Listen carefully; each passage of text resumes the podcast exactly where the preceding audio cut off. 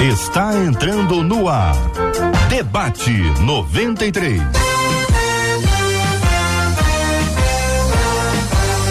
Realização 93 FM. Um oferecimento Pleno News. Notícias de verdade. Apresentação J.R. Vargas. Alô, meu irmão. Alô, minha irmã. Aqui fala J.R. Vargas. Estamos de volta, minha gente. Começando aqui mais uma super edição do nosso Debate 93 de hoje. Nessa segunda, dia 8 de maio de 2023.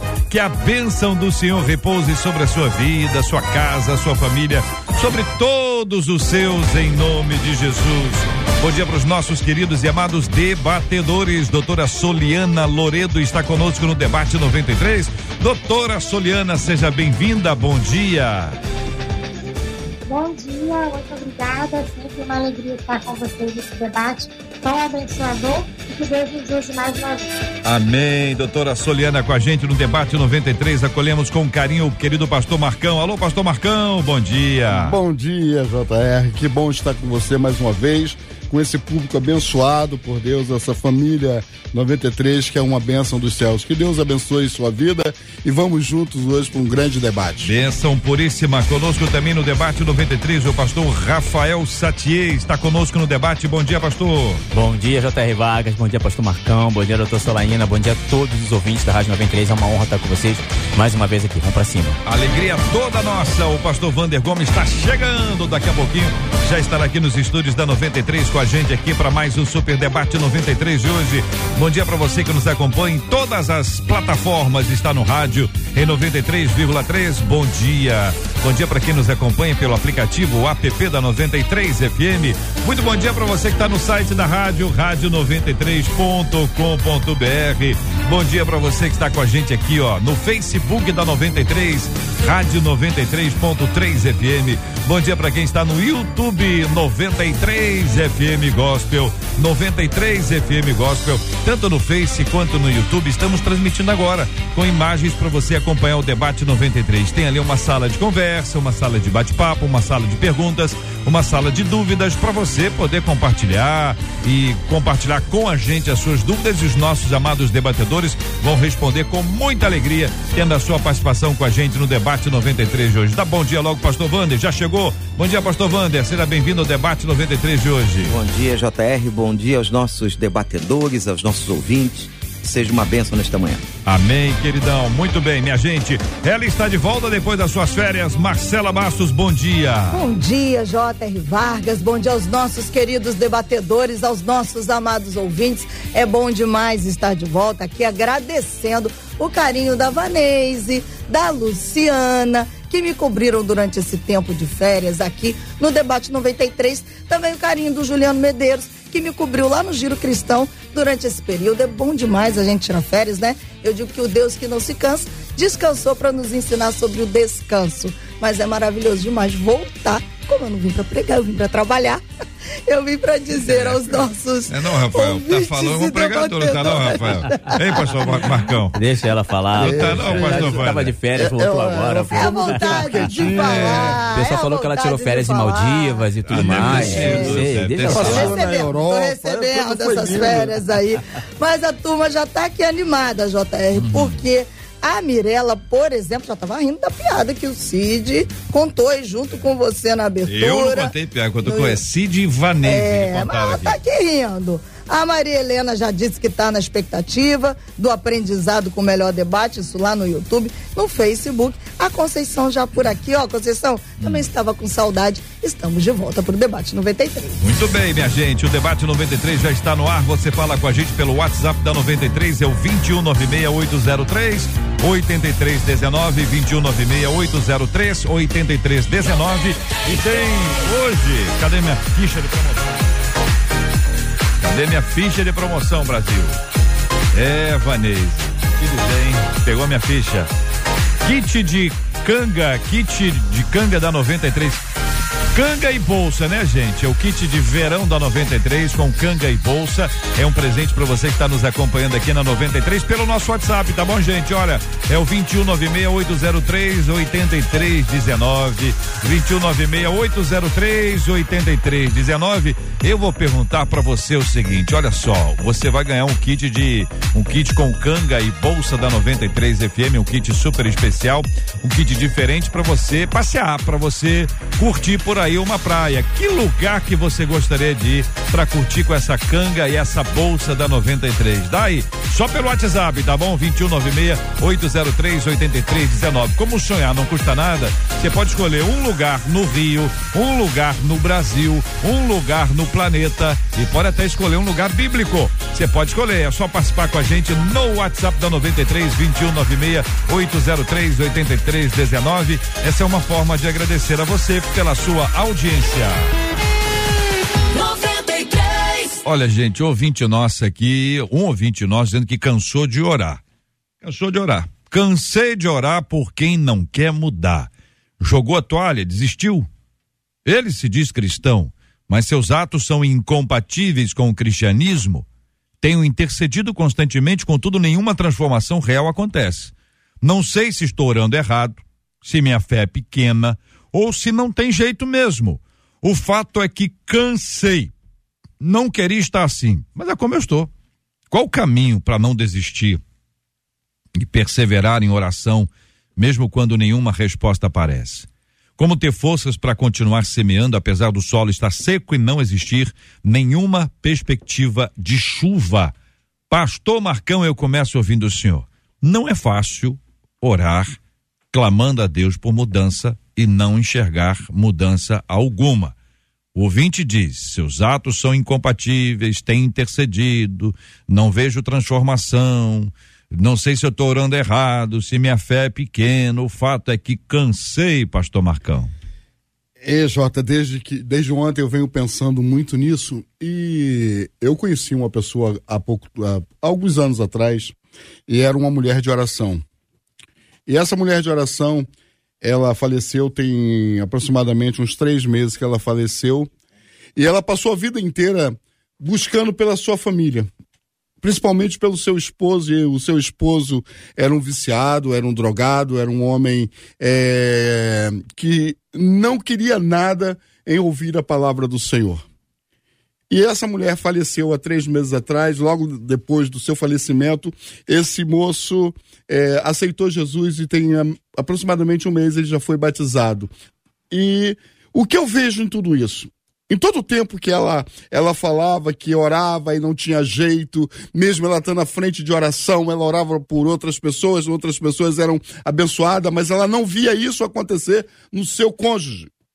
E ela, isso trazia uma, uma tristeza profunda. E um belo dia, eu conversando com ela, eu disse para essa irmã, irmã, é, às vezes a gente ora, mas as nossas atitudes não condizem com aquilo que nós estamos orando. Dentro de nossa casa, nós não estamos dando exemplo do Senhor. A gente quer dar aquela famosa ajudazinha para Deus. A ajuda que nós devemos dar para Deus é o nosso comportamento igual ao próprio Deus e não querer impor sobre a vida de alguém aquilo que nós estamos pedindo para Deus. Coloque nas mãos do Senhor, descanse nas mãos do Senhor e espere que no tempo certo de Deus as coisas irão acontecer. Agora, fácil não é. Não. Né? A gente sabe assim que Deus tem o seu tempo. E aí, pensando assim mais no sentimento que as pessoas têm, às vezes é a esposa às vezes é a mãe, às vezes é um parente, tá lá orando e não vê mudança. E a pessoa diz: Olha, eu devo estar tá fazendo uma coisa errada, não é possível. Primeiro a pessoa se culpa, depois culpa, culpa o outro lá, que tá lá, tá com o coração duro, isso aí vai sofrer, tá querendo ser, ó oh, meu filho, abre seu olho. Tem toda uma construção aí que não é uma coisa fácil. Por outro lado, a pessoa olha, olha lá no, no, no outro canto da igreja, é uma pessoa que chegou ontem Chegou ontem, já está com oração respondida, família inteira na, na igreja. E, e não, não, é uma coisa certa, mas as pessoas fazem comparações, né? Pastor Rafael, como, como trabalha esse assunto? Olha, é um assunto bem complexo, porque delimitar um tempo e gerar a importância pelo tempo delimitado é um pouco complexo porque a gente não entende a causa. A gente não sabe se ela é uma esposa, se ela é uma amiga, ou se é um esposo, ou se é um amigo. A questão é que, biblicamente falando, a gente tem algumas referências de pessoas que tiveram um tempo determinado para serem respondidas as suas orações. O que me vem à memória, eu acho que é um dos mais latentes, que foi um período até curto, por sinal, foi o profeta Daniel, quando faz uma oração, né, faz algumas orações, pedindo algumas respostas para Deus a respeito do período onde eles estavam ali cativos na Babilônia, e Deus responde de imediato, por sinal. Mas a Bíblia vai dizer que quando o mensageiro vem trazer a resposta, ele recebe uma oposição de uma potestade intitulada como príncipe da Pérsia. Esse príncipe da Pérsia fica ali durante um período de aproximadamente 10 dias batalhando. E aí, enfim, o anjo chama até o reforço, vem Miguel, e Miguel diz: O Senhor te repreenda. E depois desse fato, depois da vitória alcançada no mundo espiritual, o anjo, o mensageiro, consegue trazer a resposta a Daniel e ele é respondido das suas orações. Isso acontece uh, num período de 10 dias, mas o final das contas é que Daniel ele é respondido. Olha, não sei por qual motivo essa pessoa esteja orando. Às vezes o motivo pode se tornar um pouco complexo e gerar esse desejo de desistência um pouco mais rápido. Mas eu sugiro, para começar esse debate aqui, que ela continue. Né? A Bíblia fala, orai sem cessar. Então continue orando, continue perseverando, continue batalhando. Porque independente do tempo que fora determinado, ele foi determinado por Deus. Em uma hora, sendo da vontade de Deus, vai acontecer, Deus vai honrar e vai ouvir suas orações. Querida Pastora ou querido? Soliana, quero ouvir a senhora, doutora. Então, Hebreus vai nos dizer que a fé é o firme fundamento das coisas que nós esperamos, mas ainda não vemos. E se gente for pensar no fundamento de uma casa, de uma obra, quem trabalha com isso, ou quem já acompanhou ali a construção de uma casa, vai ver que na hora do fundamento ali, da fundação, a gente não vê nada. A gente não sabe como é que vai ficar a casa, a gente não consegue visualizar já o projeto pronto. Você olha o quadradinho ali, você não sabe se aquilo vai ser o quarto, se vai ser o banheiro, o que, que vai ser. Mas a gente sabe que o fundamento ou a fundação é o que vai dar a base, é o que vai dar o sustento para que o que a gente quer, o que a gente visualiza mentalmente, de fato se torne uma realidade. Então, para a gente não desistir da oração, a gente tem que manter, no primeiro lugar, a fé. Então, a pessoa precisa crer mesmo que ela ainda não esteja vendo nada, porque a fé é isso. Se a gente crê só no que a gente já está vendo, ou se a gente ora só pelo que a gente já tem, é muito fácil, e aí não é o que a Bíblia vai chamar de fé. Então a Bíblia já diz que ter fé é eu acreditar naquilo justamente que eu não estou vendo. E a ouvinte traz, a mudança não acontece, eu não estou vendo nada, mas é isso que a Bíblia nos apresenta como fé. É crer no invisível, crer no que eu quero muito, mas que ainda não está no meu campo visual da minha realidade. Tudo bem. Pastor Wander, o senhor, a gente pode identificar com o senhor, o senhor é um atleta, o senhor corre, o senhor nada, o senhor joga bola, joga bola, eu sei que o senhor, o senhor joga. Se, se corre nada, eu não sei. Mas, por exemplo, às vezes está num jogo e o jogo dura lá 40 minutos. Mas é uma semana difícil, o senhor pregou várias vezes, estudou, aconselhou, visitou, está cansado. Está cansado. Mas o senhor não desistiu. Tem uma diferença aqui que a gente precisa destacar: a diferença entre cansar e desistir. Cansar é parte do processo. Desistir é o final dessa história. A nossa ouvinte fala sobre cansar, né? E quase que indicando um caminho muito próximo para desistir. Mas a sensação que eu tenho é que a maioria das pessoas estão cansadas mesmo. Porque não é fácil. Isso aqui parece fácil. Mas não é fácil. A gente pode ter toda a nossa palavra pastoral de encorajamento, dizer, olha, você não pode parar, você, a gente tem toda uma palavra e precisa dar. Mas é calçando as sandálias que a gente vai olhar e dizer assim, olha, realmente isso aqui é uma coisa que a gente arrasta muito. E o cansaço físico, juntamente com o emocional e o espiritual, ele arrebenta a pessoa a ponto de parecer que ela desistiu. Como é que o senhor analisa esse assunto, pastor Wander? Nós estamos realmente, JR, vivendo um tempo de muito cansaço. Se você observar as igrejas, as pessoas, desde a época da pandemia, com toda essa pressão que a, a, as redes sociais exerceram sobre nós, o tempo é de cansaço. É, ela está cansada pelo resultado que ela está vendo. Uhum. Ela está olhando uma situação que não apresenta, segundo o texto, nenhuma melhora. Ele tem um discurso incoerente, por exemplo, segundo ela. Ele diz que é cristão, mas ela não vê no comportamento dele algum tipo de resultado. Eu quero é, chamar a atenção para três aspectos. O primeiro é que a vida de intercessão é um trabalho duro. Oração é um trabalho duro. Eu ouvi esta frase de um pastor amigo e realmente é um processo de persistência, é um processo de luta espiritual, como o pastor disse aqui há pouco. Ah, outro aspecto dessa batalha é que o convencimento não é de quem ora, o convencimento é do Espírito. É o Espírito Santo que convence o homem do pecado, da justiça e do juízo. Nós temos que fazer essa distinção porque muitas vezes nós queremos fazer o trabalho do Espírito Santo. O nosso trabalho é clamar, é trabalho duro, orar é trabalho duro, interceder é trabalho duro. Mas o convencimento é do Espírito. E há um terceiro aspecto. Nós não podemos deixar de trabalhar nunca com a volição humana, com a vontade. Eu me lembro de dois episódios no Novo Testamento. Um deles, Jesus disse ao cego: O que queres que eu te faça? Esperando dele um posicionamento, a manifestação de um desejo. E a experiência do jovem rico, que por vontade própria disse não a Jesus, virou as costas e foi embora na hora que Jesus lhe oferece o reino dos céus. Portanto, esses três aspectos ela tem que considerar.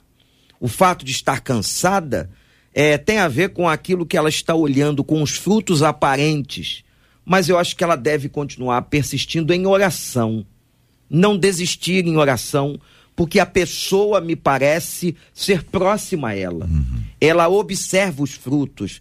Então, o seu trabalho, minha irmã, como cristão, como cristã, é continuar clamando e pedindo a graça e a misericórdia de Deus. O trabalho do Espírito Santo é o de convencimento. O Espírito está trabalhando, como disse o pastor Marcos há pouco, mesmo quando nós não imaginamos, mesmo quando os frutos não evidenciam esse trabalho. O Espírito Santo continua trabalhando, porque a vontade de Deus é que todos sejam salvos.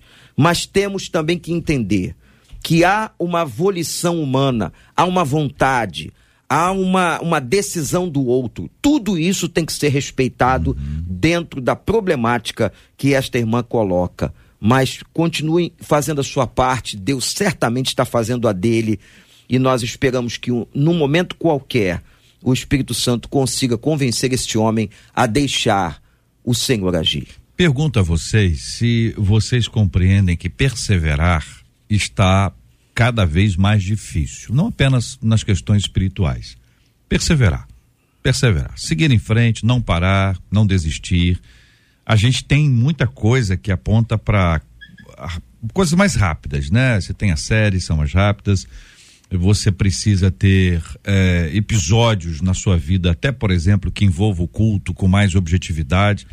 Os vídeos na internet, eles nos encorajam a isso, especialmente em duas, pelo menos duas, três redes. Você precisa ter vídeos rápidos, então dá a impressão que tudo tem que ser sintetizado, tudo tem que ser rápido, senão a atenção é perdida. Uhum. E aí, junta com, com isso esses, esses fenômenos que a gente tem. Por exemplo, o WhatsApp que você consegue acelerar. Então você coloca em duas vezes e vai embora, você não aguenta mais ouvir a pessoa e acelera. Tem gente que acelera, tem gente que nunca acelera. Mas tem gente que acelera, para qualquer um. Ah, você tem uma outra coisa que envolve a música, o speed up, onde você consegue acelerar. Existem músicas já que já vêm aceleradas. Então existe um tempo de aceleração que parece apontar uma dificuldade para a gente parar. E quando isso junta aqui com a perseverança, parece que a gente está falando de uma coisa que vai, vai, vai desaparecer. Persistir, perseverar, o índice de desistência em qualquer coisa é muito grande. Então, o que está acontecendo com a humanidade para a gente chegar nesse ponto? E quando a gente pensa assim, perseverar em oração, então falando assim, gente, não vai aguentar. O povo não está aguentando esse negócio. Não é o povo cristão, não, o povo como um todo. O que está acontecendo com o mundo, gente?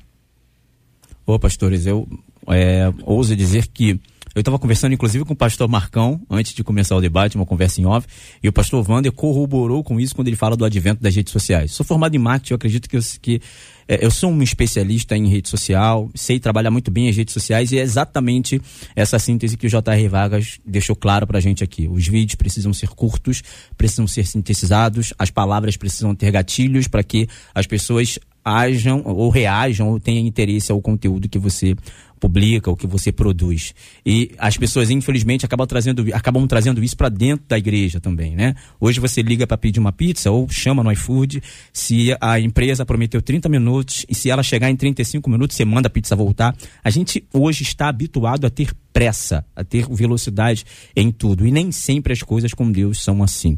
A gente, quando vê a própria Bíblia e a gente tenta entender a Bíblia de maneira cronológica, a gente lê um versículo e Deus responde no outro versículo. A gente acha que essa passagem do versículo 2 para o versículo 3 é simplesmente um minuto quanto, como nós estamos lendo. E não é. Às vezes demanda tempo, às vezes demanda horas, dias, até mesmo anos. Há algumas linhas teológicas que vai dizer que o processo de criação da Bíblia, sim, ele é um processo de sete dias, e depois desse período de Adão e Eva e os filhos, são anos, são centenas de anos. Até porque os homens viviam mais de 100 anos muito fácil. Então a gente precisa de fato voltar à nossa origem e voltar a entender e respeitar os tempos e as estações. O próprio apóstolo Pedro, uma vez, ou melhor, não sei qual foi o apóstolo, mas questionou a Jesus a respeito da sua vinda, da, da hora da vingança, na hora do final dos tempos. E Jesus falou: Não vos convém saber os tempos nem as estações. Eu acho que há uma ansiedade no coração dessa nova geração de tentar prever e saber quando as coisas vão acontecer. Eu acredito que esse seja um dos males, a fim de que as pessoas chegam no nível de desistência ou de cansaço extremo por não receber uma resposta pronta de Deus. Doutora, sua perspectiva do ponto de vista da psicologia, por favor.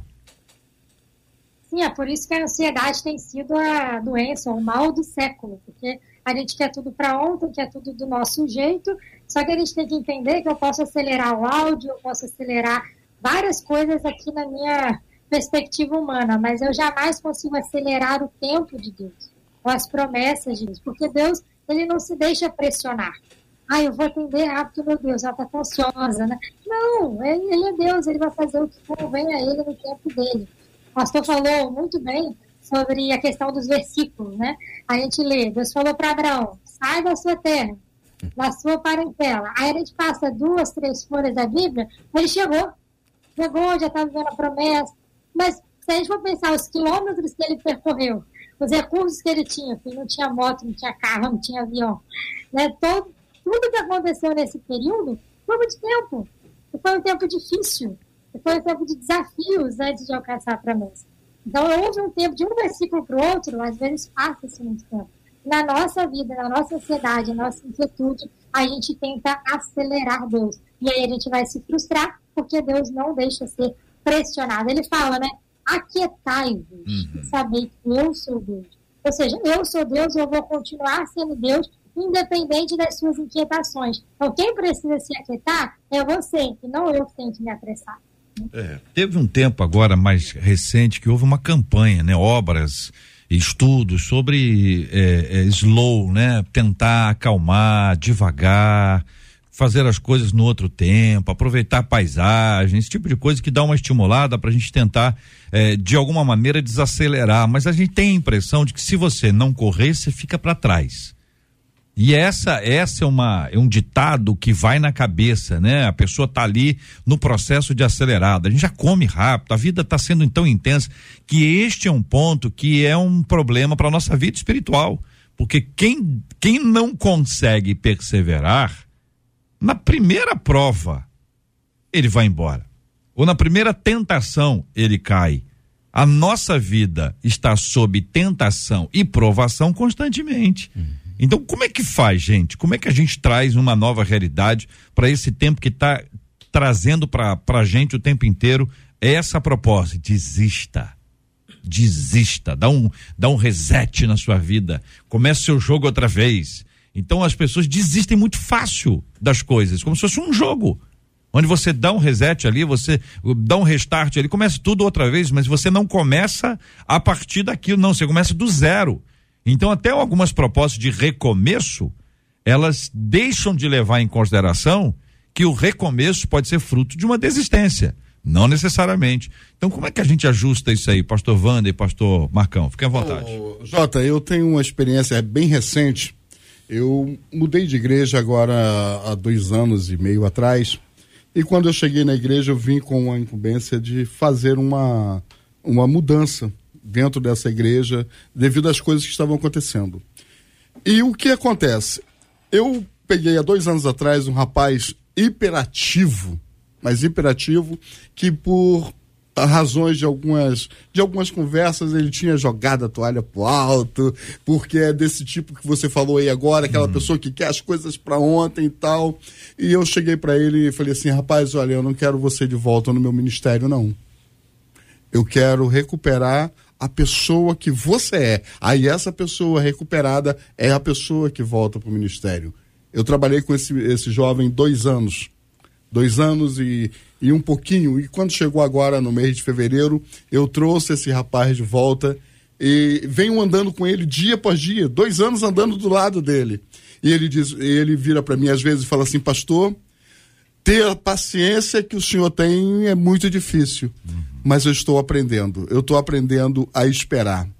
O que acontece é o seguinte: nós, como liderança, em relação a, a ensinar o povo a desacelerar, porque o tempo de Deus não é o nosso tempo. O pastor colocou ali agora a criação, a criação de Deus. Isso não aconteceu em, em, sete dias normais, igual nós pensamos. Porque a própria palavra do Senhor já nos diz que o tempo de Deus é totalmente um minuto para Deus, é como se fosse mil anos. Um dia para Deus é como se fosse mil anos. Então, tudo no tempo certo, as pessoas aprendem vão aprendendo, vão, vão se acomodando. Agora, se nós, como líderes, se nós, como intercessores, a gente querer as coisas também de imediatismo, a gente não consegue transmitir às pessoas para que acalme o coração, espere, tenha esperança, porque o pilar da fé está aí. É no amor, é na esperança, é, é, é, é, no andar juntos, é no fazer fazer novos Timóteos, como nós estávamos falando há pouco. Então eu acredito que nós, como líderes, nós precisamos falar mais sobre isso, andar mais junto com as pessoas, porque elas alcançam quando vê em nós liderança alguém que possa ajudá-las a se transformar. O que nós estamos dizendo aqui é um processo de tentativa de educação ou de levar uma palavra educativa ao coração do ouvinte. Mas isso que nós estamos dizendo não é fácil. Não é fácil. Uhum. Uhum. Nós estamos no meio de uma cultura acelerada uhum. e que cada vez mais exige de todos nós, e nós estamos inseridos nisso, as nossas igrejas, os nossos membros, nesse processo de aceleração. Então, nós precisamos levar essa educação esse exercício, sabendo que isso não é fácil, mas nós temos que fazer. O lançar sobre Cristo a nossa ansiedade, como diz a Bíblia, a ansiedade está aí, se tornou um, um, mal terrível, né? Porque Verdade. quem é que hoje, entre nós, não tem um grau de ansiedade? Mas o problema é que a ansiedade chega a um nível de prejudicar, porque nós somos um ser integrado, prejudicar a nossa vida, prejudicar a nossa saúde física, gerando inclusive doenças graves, levando a óbito. Nós precisamos trabalhar isso nesse tempo. Agora, fazer uma outra reflexão importante. Até onde a aceleração tem correlação com o capitalismo? É. Com o ganhar dinheiro, uhum. né? Com a produção. A quem interessa? Gente, o que estamos discutindo aqui é um assunto extremamente amplo. O, o resultado. Isso é uma visão de um mundo capitalista. Eu tenho que apresentar um resultado. O resultado, ele se traduz em dinheiro, em retorno. Se não dá resultado, eu dispenso, eu fecho, eu acabo. Então a igreja, ela não está alienada dessa sociedade, pelo contrário, ela está no meio dela. Quando eu receber o membro domingo para o culto ou no meio da semana, ele vem bombardeado com todas as questões sociais. Então nós temos o dever sim, parabéns à rádio, a todos que estamos falando disso, temos que falar, temos que educar, temos que andar numa contracultura para levar ao nosso membro, ao nosso ouvinte, o que a Bíblia diz acerca do tempo, acerca da espera, né? Esperar no Senhor hoje é uma coisa em desuso, mas é bíblico. Saber que Deus tem o seu tempo de agir é bíblico, mas nós estamos num processo muito difícil lutando contra uma cultura social que inclusive envolve dinheiro. A gente querer acelerar é natural também, né? Querer acelerar é natural, querer, desejar. E aí é daí que vem a ansiedade. Se quer viver o dia de amanhã hoje, não dá conta. Ninguém vive o dia de amanhã hoje. O dia de amanhã é o dia de amanhã. E a gente precisa né, juntar, equilibrar, ajustar a nossa mente para a gente enfrentar o dia a dia. Do contrário, a gente vai estar tá aprisionado. E essa é uma prisão. Vou tentar descrever isso da seguinte forma: você imagina uma casa muito grande cuja prisão é bem na, na entrada dela. Mas quanto mais o tempo passa e menos você age para resolver esse assunto, é como se você fosse entrando, fosse sendo aprisionado. Agora você está na entrada da casa, que é porque você está na metade da casa, que é porque você está no fundo da casa. Você está muito preso, mas muito preso. E exatamente por isso que a gente precisa parar para pensar. Até isso que eu acabei de dizer. Parar para pensar. Parar para pensar. Uhum. A gente pensa andando. Se é que pensa. Então, quando você pensa em parar para pensar, é um estímulo à reflexão. Será que as coisas estão indo bem? Essa é a forma? O modelo que você escolheu é o modelo ideal? A pergunta sempre é: está dando certo ou está dando errado? Será que está dando certo? Será que está dando errado? Tem coisas que acontecem na nossa vida para que a gente pare. E a gente precisa entender que, em alguns casos, essa parada por menos gosto que a gente tenha, é a melhor estratégia divina para nos ensinar. São 11 horas e 30 minutos na 93. Metade do programa, minha gente. Entendeu? Olha como o tempo passa rápido. Pelo amor de Deus, tem canga. Hoje tem aqui uma canga e o que mesmo? Canga e a bolsa, uma canga e uma bolsa da 93 para você. Tá participando pelo nosso WhatsApp 2196 803 8319. Tá contando daqui a pouquinho a gente conta para você que lugar é esse que os nossos ouvintes gostariam de utilizar essa canga e essa bolsa maravilhosa da 93. É uma praia, é um, um lugar do campo, é um quintal, é no Brasil, é fora dele, é nos tempos bíblicos. Fique à vontade. Manda aí pelo nosso WhatsApp 2196 803 8319. Nossos ouvintes são muito, muito criativos, hein? 96803 8319. Conquistou meu coração. 93. Marcela. Olha, por aqui tem muito cansaço, tem muita gente pensando e também tem muitas dores. Eu vou trazer algumas dessas palavras. Uma das nossas ouvintes, representando várias, mas várias mesmo, tá? Nessa mesma linha, dizendo: também cansei de orar. E é pelo meu marido. Essa aqui em específico diz: meu marido bebe demais, fuma demais, é um vício que não acaba e eu não aguento mais.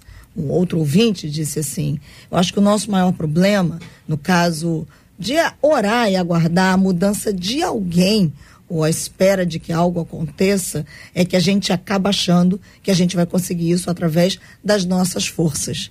E aí a gente se depara com a realidade de que não é, e a gente sofre.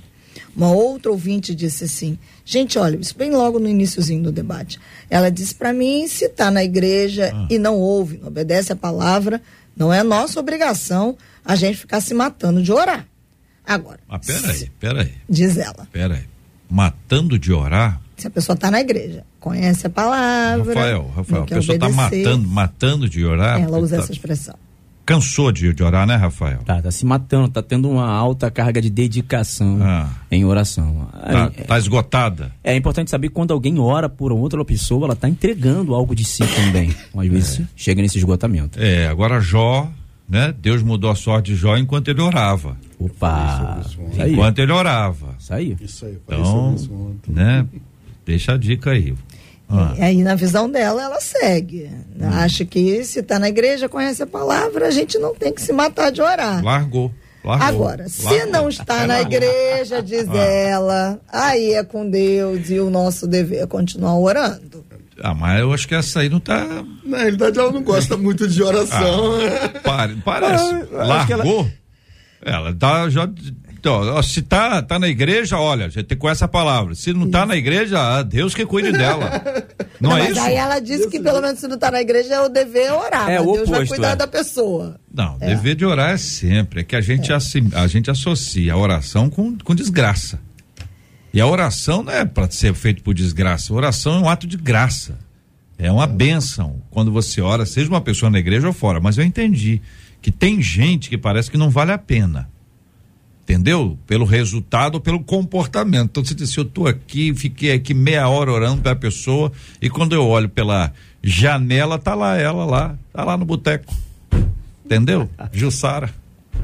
É o que várias das nossas ouvintes estão trazendo aqui, né? Principalmente em relação aos cônjuges. Agora, são muitas as dores, viu? Tem gente que a gente percebe que realmente está esperando a transformação de uma pessoa. Tem gente que está esperando, esperando vencer um processo. É o caso de uma ouvinte, a Ana Cristina. Ela disse assim: estou num processo de oração, fisioterapia e muita força de vontade na recuperação de um AVC que sofri em 2019. E eu perdi parte da minha mobilidade. Confesso que não é fácil, mas peço a Deus fé, diz essa ouvinte. Você pode falar diretamente com ela. Ana Cristina, eu sei que não é fácil. Parece, parece que há dias que são intermináveis. Eu costumo dizer que às vezes para o paciente do AVC a sensação é de que a gente é prisioneiro do próprio corpo. Mas dia após dia há um sustento sobrenatural de um Deus que não vai lhe faltar e que age de maneira milagrosa, mas sobretudo que está com você no dia de sol, no dia de chuva, no dia que o desespero bate e no dia que a esperança é a sua maior companhia. Mas ele é essa companhia fiel. E eu posso dizer a você: sei o que você está sentindo, mas também sei de um Deus todo-poderoso que faz e que muda a circunstância. Muito bom, muito bom a palavra. E aí eu trago uma outra fala, difícil essa, de muita dor, de cansaço, de dúvida, de oração e resposta, e trago para vocês. Uma das nossas ouvintes está nos acompanhando agora. Ela diz assim: Eu apresentei a minha filha ainda bebê, orava a Deus pela sua conversão, porque depois de 17 anos ela não quis mais ir para a igreja. Pedia para Deus me dar a alegria de vê-la e tê-la na presença dele.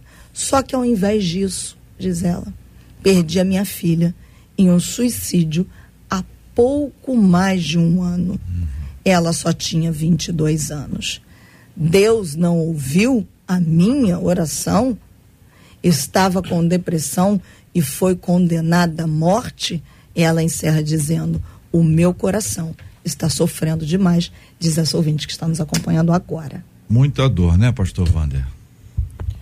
é uma situação de perda definitiva, a situação do suicídio, mas a depressão, ela tem feito isso com milhares de pessoas. Em níveis profundos, a alteração até da consciência do indivíduo, como parece que foi o caso, levando a uma tragédia. Essa nossa ouvinte que coloca a Marcela esse ponto tão delicado. Resta-nos dizer a ela que Deus é Senhor, Deus é soberano e sabe de todas as coisas que nós não sabemos. E Deus certamente soube lidar com ela nessa hora. E nós não temos nenhum direito a julgamento de coisa alguma, não nos foi dado esse poder. E nós queremos crer que ela está nos braços do Senhor, sabendo o Senhor como tratar com a doença, com a situação dela, ou até com a falta de consciência no momento tão difícil. Não nos cabe julgar e que ela possa continuar a sua vida, porque se você, minha irmã, está viva, é porque Deus ainda tem propósito para você. É. Na, a gente não tem controle sobre o que acontece no último instante da vida de alguém. A gente tem a mania de achar que sabe o que aconteceu e o que está acontecendo agora. Tem gente que estabelece isso como quase como uma definição de alguém que tem pleno conhecimento, o que é extremamente complexo. Então Deus é maravilhoso. A gente sabe que Deus faz a sua obra, Mas, sobretudo, num momento como esse, o, o consolo do Espírito Santo, ele é a despeito, tá? Muito além de qualquer uma das hipóteses que possam vir à nossa mente. Então é um momento difícil. Querido ouvinte, nós vamos orar por você daqui a pouquinho, como nós temos orado todos os dias aqui. Você bem sabe disso. Pelos corações enlutados, pedindo que a graça, o consolo, o conforto do Espírito Santo seja sobre você e todo mundo que está vivendo essa dura, sofrida realidade. Nosso ouvinte que encaminhou para a gente o tema diz ainda: qual o caminho para não desistir e perseverar em oração mesmo quando nenhuma resposta aparece? Como ter forças para continuar semeando, apesar do solo estar seco e não existir nenhuma perspectiva de chuva? Doutora, Pastor Vander, Pastor Marcão, Pastor Rafael, fiquem à vontade, queridos. Posso dar um. A Por palavra favor. do Senhor aqui no livro de 1 João diz o seguinte: esta é a confiança que temos para com Ele, que se pedirmos alguma coisa segundo a Sua vontade, Ele nos ouve. Eu acredito muito nisso, piamente. A doutora falou sobre isso e a fé é algo sobrenatural, é algo que está além de nós. E nós temos em quem depositar essa confiança no próprio Deus, no próprio Senhor Jesus Cristo. E Ele vai nos atender. Eu acredito que, mesmo naquele momento de dificuldade que a gente passa, porque nós pastores também passamos muito por isso. Claro. Eu digo sempre o seguinte: tem dia que dá vontade de chutar o balde, virar a bacia, vontade de parar, vontade de desistir de tudo. Mas aí a gente busca na nossa fé, busca a renovação diária através do Espírito Santo se cada um de nós se preocupar em buscar diariamente aquele restinho de força que a gente tem, a gente se renova. Então, não desista. Olha, o, o, Salmo 40 diz: Esperei com paciência no Senhor. Já o Salmo 70 diz: Apressa-te, ó Deus, em atender o meu clamor. É, né, os Salmos tem isso. O Salmo 46, versículo 10, ele diz: Aquietai-vos, traz aquela paz. E sabeis que eu sou Deus, ser exaltado entre as nações, ser exaltado sobre a terra, o Senhor dos Exércitos está conosco, Deus de Jacó, nosso refúgio. Mas dentre esses salmos, eu ainda prefiro é, para esse, esse irmão, irmã aqui, como ter força para continuar semeando, mesmo que o solo esteja seco. Eu vou para o Salmo 126, que diz que aquele que sai andando, semeando e lançando a sua semente com choro, voltará com alegria, trazendo consigo os seus feixes, os seus molhos, né? Então, é, a colheita é certa. Né? Então, querido, eu sei que é difícil achar o equilíbrio entre o Salmo 70, que diz esperei, e o Salmo, ou melhor, o Salmo 40, que diz esperei, e o Salmo 70, que diz apressa-te. Mas nessa, nessa, nesse, nesses dois polos e nesses dois extremos, eu profetizo a paz que excede todo entendimento sobre a tua vida e eu te aconselho a continuar semeando, como diz o Salmo 126, que com certeza você vai voltar trazendo seus feitos com alegria. Deus te abençoe, meu irmão. Olha o que aconteceu aqui, não é? Hum. O JR fez uma pergunta, como que a ouvinte iria não desistir, e tanto o pastor Marcão quanto o pastor Rafael responderam com a palavra de Deus. Uhum. Então esse movimento responde para você, querido ouvinte, e a todos nós. A, o segredo para não desistir é não desistir e elevar os olhos para os montes. Coisa de onde linda. me vem o socorro? De onde me vem o socorro? O seu socorro não vem dos montes, nem da possibilidade dos exércitos que apareciam na, no topo dos montes. O nosso socorro vem do Senhor Amém. que fez os céus e a terra. Amém. E a palavra de Deus foi citada aqui o tempo todo. Então, meus irmãos e amigos, busquem a palavra, continuem, perseverem, mesmo sem forças. Mesmo sem forças, não desistam. Vão ao trono da graça, o véu que separava não separa mais. Amém. E o Senhor da graça e da misericórdia nos ouvirá. Eleve os seus olhos para o Senhor, não olhe para as circunstâncias. Porque se nós olharmos para as circunstâncias, nós vamos afundar mas o Senhor nos estende a mão e nele está a nossa esperança. Doutora.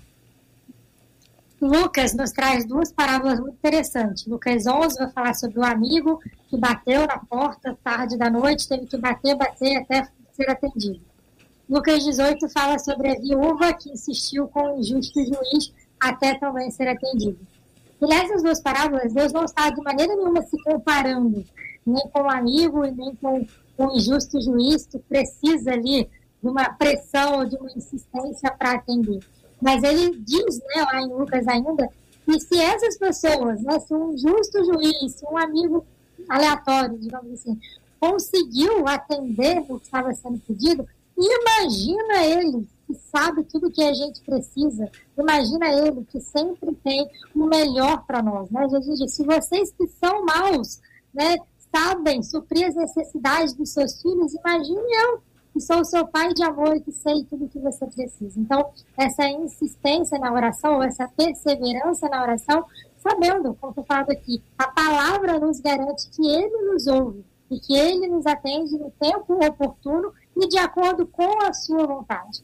Eu acho que um caminho também para a gente não desistir é nos conectarmos com o nosso propósito, com o nosso porquê, com o nosso para quê. Essa correria da vida que a gente está falando, às vezes a gente quer e a gente não sabe nem por que, que a gente quer. Uhum. E quando eu não sei por que, que eu quero, o que, que eu quero, é fácil desistir. Ah, eu comecei uma faculdade, mas eu não sei se é isso que eu tenho para mim. Então, na primeira dificuldade, eu vou lá e tranco a matrícula. E eu desisto. Porque eu não sabia realmente se era o que eu queria. Então, por que, que eu oro pelo que eu oro? Por que, que vai ser importante eu receber essa oração respondida? Porque quando eu me conecto com o porquê, não tem como eu desistir. Que eu estou orando pela transformação do outro? Por que eu estou orando pela salvação do outro? Porque tem um propósito espiritual, porque é o que vai mudar a vida do outro, a minha vida, a nossa realidade. Então o convite é não desista daquilo que você ora, porque é o que é importante para você. E se a gente desistir do que é importante para a gente, como é que a gente vai alcançar o que a gente realmente quer? Então a perseverança é o caminho árduo, mas é o único caminho para que a gente chegue lá. Porque você, às vezes, as pessoas desistem como se fosse uma revolta. Ah, eu vou desistir. Eu desistir não vai mudar a realidade. Desistir não vai fazer o outro fazer o que você quer que seja feito. Então, de novo, a oração e a persistência são os únicos caminhos para que a gente alcance o que a gente tanto quer. Acho que cada um de nós que já passou algum tipo de sufoco na vida é grato pelas pessoas que não desistiram da gente. Mais ou menos assim. Uma pessoa diz assim: olha, eu tô com meu sogro ele tá doente lá em casa. Eu, eu sabe, eu tô achando que, sabe, tá, tá, na, tá na hora, entendeu? Ore por isso. Aí a pessoa que é solicitada diz: Eu vou orar por ele, como eu oraria por você. Como você gostaria que eu orasse pela sua vida? Que eu fizesse isso, né? Que vai, ou que Deus restaurasse e recuperasse a saúde? Natural resposta é não, que Deus, pelo amor de Deus, que Deus recupere a saúde, que a pessoa, que né, dê a saúde de volta para a pessoa. A gente precisa comprar a briga do outro como se a briga fosse nossa. Independentemente se o outro gosta, se desiste, se se larga a gente para para trás, é um processo que envolve nos colocar no lugar do outro. Só que a gente tem como fenômeno desse tempo, que sempre existiu, evidentemente, mas está cada vez mais intenso, que é do egoísmo então, nós estamos, como humanidade, mais egoísta. Nós estamos uh, nos colocando sempre no lugar de prioridade, entendendo que o que a gente precisa, o que a gente quer, o que a gente deseja é mais importante do que o que o outro quer, deseja precisa. Estou dizendo que vocês não. Nem estou dizendo dos ouvintes, estou dizendo que a humanidade está assim. A humanidade está se tornando cada vez mais egoísta, egocêntrica. Então, este é um problema que também nos afasta de orar pelo outro. Então, eu oro pela minha vida, eu é interceder pela vida do outro, pagar esse preço, ficar na brecha. São expressões que nós usamos a vida inteira, gente. A vida inteira na igreja você ouviu essa expressão. Não, fulano tá na brecha. Não, não, não a gente paga o preço junto. Né? Agora você começa a pensar, diz assim, será que isso é verdade ainda? Ou o egoísmo né? É, é, é, é aquilo que eu quero. Veja bem as propostas. Várias propostas religiosas hoje apontam para isso. Benefício. O benefício é só uma outra face do egoísmo. Porque se eu serei beneficiado é o que eu quero. Quando eu digo é o que eu quero, eu já me coloquei no centro. Não necessariamente seja o que Deus quer ou aquilo que eu preciso. Então, como ajustar isso aí também, gente, nesse tempo aí de egoísmo, de egocentrismo. É mais um ingrediente, JR, que você está trazendo da análise sociológica desse tempo. Ah, o egoísmo, as pessoas centradas em si mesmas, não é? A volta para um olhar muito daquilo que eu quero, que eu preciso, são os meus celegos, a minha vida, as minhas necessidades. Nós temos que combater isso. E o Evangelho combate isso. Quanto mais eu me aproximo do Evangelho, eu vou ter forças para lutar contra essa cultura da centralização e do egoísmo. Então a saída volta de novo para o Evangelho, para a palavra de Deus, que nos ensina uma vida comunitária, a uma vida de preocupação uns com os outros, de ministração uns aos outros, de intercessão uns para com os outros. É mais uma luta que nós temos nesse tempo do século XXI. Eu queria também deixar uma, uma brechazinha aqui. É, nós temos um grupo de pastores que a gente já ora junto há mais de 25 anos. Eu aprendi a orar com esses homens, alguns já partiram para o céu eu, e nós continuamos e damos continuidade a isso junto com outros colegas. Hoje eles estão orando e eu vejo o seguinte: a oração tem sido, tem tomado uma direção diferente. Muitas igrejas têm feito de local de oração, daquele momento de entrega em que você incentiva a sua igreja a orar com propósito, para um lugar de revelação. Onde as pessoas estão indo para a igreja não mais para buscar a presença do Senhor ou colocar diante do Senhor os seus pedidos, mas sim para ouvir como se fosse passes ouvir revelações, ouvir ver e ouvir de pessoas visões que estão tendo sobre suas vidas, como se aquilo ali fosse uma consulta pessoal, usando aquilo ali como algo que é realmente propício para o tempo atual, que coisas serão resolvidas naquele local. Então nós estamos direcionando a oração para um local onde estamos levando pessoas a sofrer e querer consumir isso diariamente. Então, se você olhar, a maioria das igrejas que estão cheias nas orações não estão cheias para que pessoas curvem, dobrem seus joelhos, fechem seus olhos e coloquem nas mãos do Senhor. Então, precisamos, como líder, ver isso, mas sim celeiro onde pessoas vão ali para receber revelações. Então nós temos que ter cuidado, porque a verdadeira revelação, ela vem do Senhor. A verdadeira busca, ela vem do Senhor. Uhum. E quando a gente confia no Senhor, a nossa oração calada dentro do nosso quarto, ela vai valer em efeito. Então precisamos entender. Isso aí é você se humilhar diante de Deus. Deixa eu perguntar uma coisa, pastor Rafael. Se o senhor acha que isso é possível? Possível é, mas o senhor acha assim que é viável? Viável no sentido assim, pode acontecer mesmo. Ou é só mais um, um comunicador de rádio dando uma ideia que não funciona? Nós poderíamos, por exemplo, orar pela outra igreja? Estou no nosso culto aqui, nós aqui, estamos na nossa igreja. Nossa igreja aqui é boa, igreja animada. Aí, no lugar de nós orarmos, um determinado momento do nosso culto, nós vamos dizer, agora nós vamos orar pela igreja tal. Que é a igreja vizinha. Uhum, que para muita gente é concorrência. Estou dizendo que é para todo é. mundo, não. Todo mundo não, mas para muita gente é. É isso aí. Agora nós vamos fazer o seguinte: agora na nossa igreja, então aqui nesse momento do culto, nós vamos orar pela igreja tal. E aí você começa, no, durante os seus cultos, orar pelas outras igrejas. Uhum. Muito bom. Aí, o, o, que já no começo, assim, na minha cabeça, quando eu pensei nisso aqui, já veio a reciprocidade. Né? Eu oro pela sua, você ora pela minha. Porque é, é, o, é o que a mente da gente vai. Né? Oração por reciprocidade. Ele orou, orou, ei, alô, ele orou, ei, ah, orou, aí eu também vou orar. Ou então o cara tá no YouTube acompanhando. Eu, oração, me, 30 segundos e só mencionou meu nome, não vou orar. Reciprocidade. Então, a pergunta, pastor Rafael, se o senhor acha, na sua opinião, que isso é possível, viável e se isso pega. É claro que é possível, é claro que é, é viável. Agora a terceira que é o ponto. é claro que é possível, é claro que é viável. Agora, se isso pega é um outro parâmetro. É. Mais uma vez, sociologicamente, o pastor Wander tem sido bem cirúrgico desse ponto de vista social, é, é, sociológico, perdão, ele fala sobre a questão do capitalismo, do resultado. E a gente vive também no período onde as, as pessoas fazem muitas comparações das igrejas, né?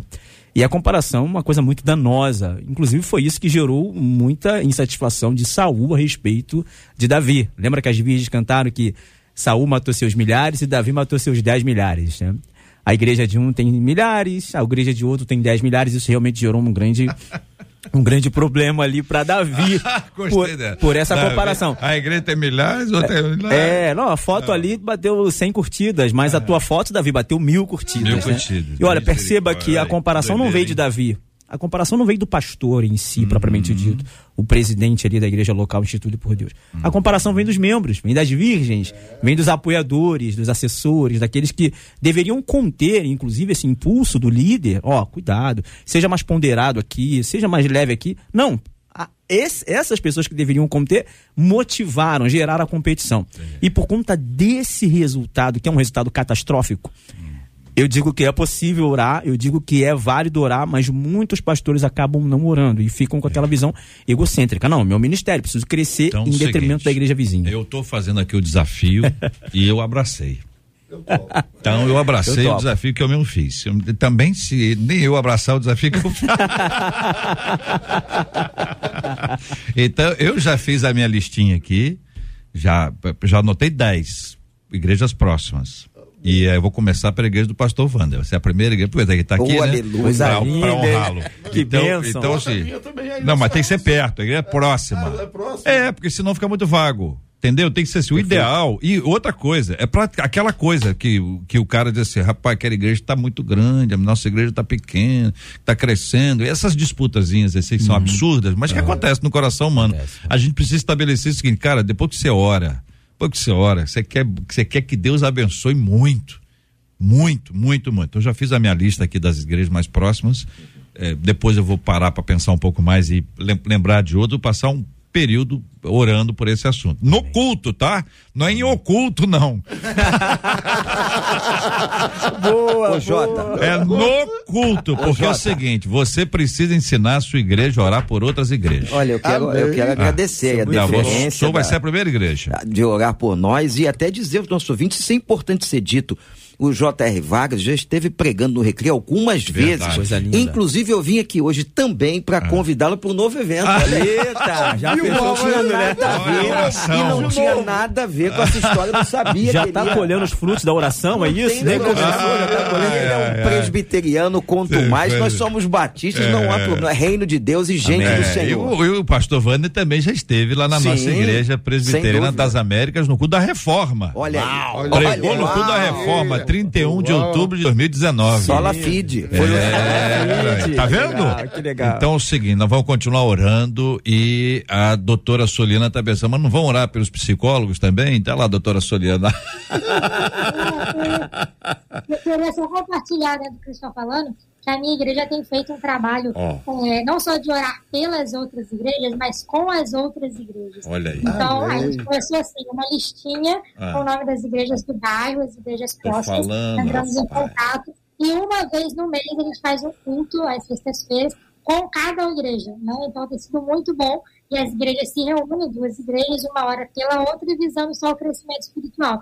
E aí, em julho, nós vamos reunir com todas as igrejas do Olha bairro, que coisa linda. né, específico, para orar pelo crescimento do bairro. Então, por falou, eu lembrei dessa visão que o pastor teve e que tem sido muito bom. E é tem Itaperuna, dado Soliana? Itaperuna, Igreja Batista Aeroporto. Batista Aeroporto. Tá, tá voando essa igreja. Por isso, graças a Deus. Obrigado, querida doutora. Hã?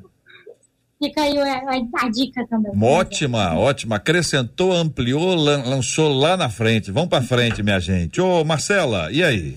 Encerro com a palavra aqui de perseverança. À medida que vocês iam debatendo, os nossos ouvintes iam trazendo, a despeito dos problemas, dos diagnósticos. Uma das nossas ouvintes, por exemplo, diz: Estou lutando com um diagnóstico muito difícil desde 2015, mas embora às vezes me sinta desanimada, permaneço perseverante. Uma outra ouvinte pelo WhatsApp compartilhou. Hum. Apesar da minha dor, no caso dela, é uma causa na justiça, e ela diz: às vezes a gente que trabalha na igreja, que é usado em prol da vida de outras pessoas, a gente é afrontado, diz ela. E aí, às vezes, a gente realmente é questionado. E aí, para você, nada nunca acontece? Ela diz: Eu sempre respondo com Eclesiastes 3. Eclesiastes 3. E termino com a fala de um dos nossos ouvintes, o Júlio, disse: Eu tive um professor de teologia.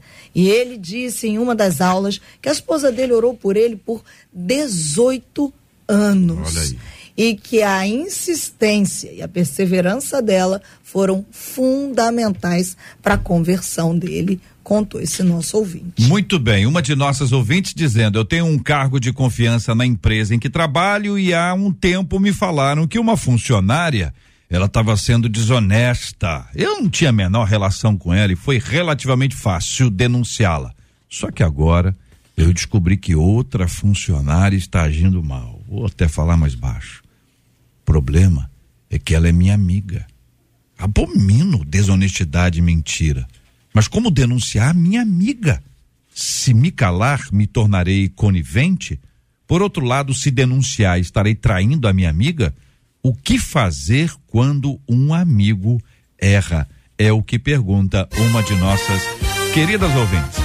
Estes e outros assuntos, minha gente, estarão amanhã, se Deus quiser, a partir das 11 horas da manhã, em mais uma super edição do nosso Debate 93. Muito obrigado, querida doutora Soliana Loredo, pastor Vander Gomes, pastor Marcão, pastor Rafael Satier. Vou pedir que o senhor ore conosco já já, querido.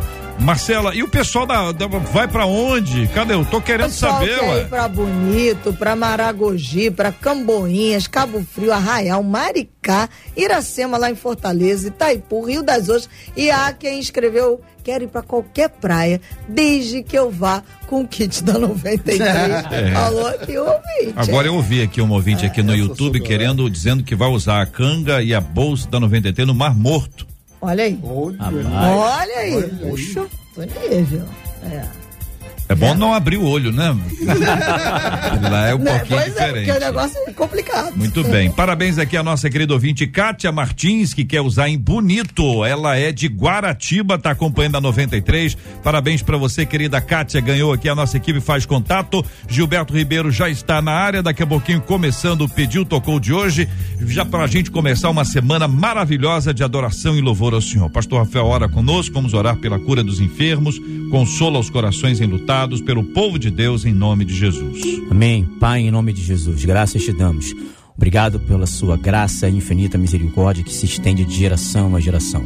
Obrigado pela oportunidade e possibilidade que o Senhor nos deu de levantar mais uma manhã e estar de pé com a graça e sabendo que o Senhor está no controle de todas as coisas. Entrega em tuas mãos a vida dos pastores aqui presentes, dos ouvintes das nossa rádio, da nossa rádio, daqueles que se encontram com o coração lutado, daqueles que se encontram em desespero, em detrimento de coisas que aconteceram e que fogem do seu controle mas fogem do controle humano, mas não foge do controle divino, porque o Senhor está no controle de todas as coisas. Graças te damos por tudo que o Senhor tem feito em nós, por nós e através de nós e te pedimos que o Senhor nos dê uma tarde e um dia e uma semana repleta de bênçãos e de céus abertos e que nunca falte a presença do teu Espírito Santo em nossos corações, em nome de Jesus. Amém. Que Deus te abençoe.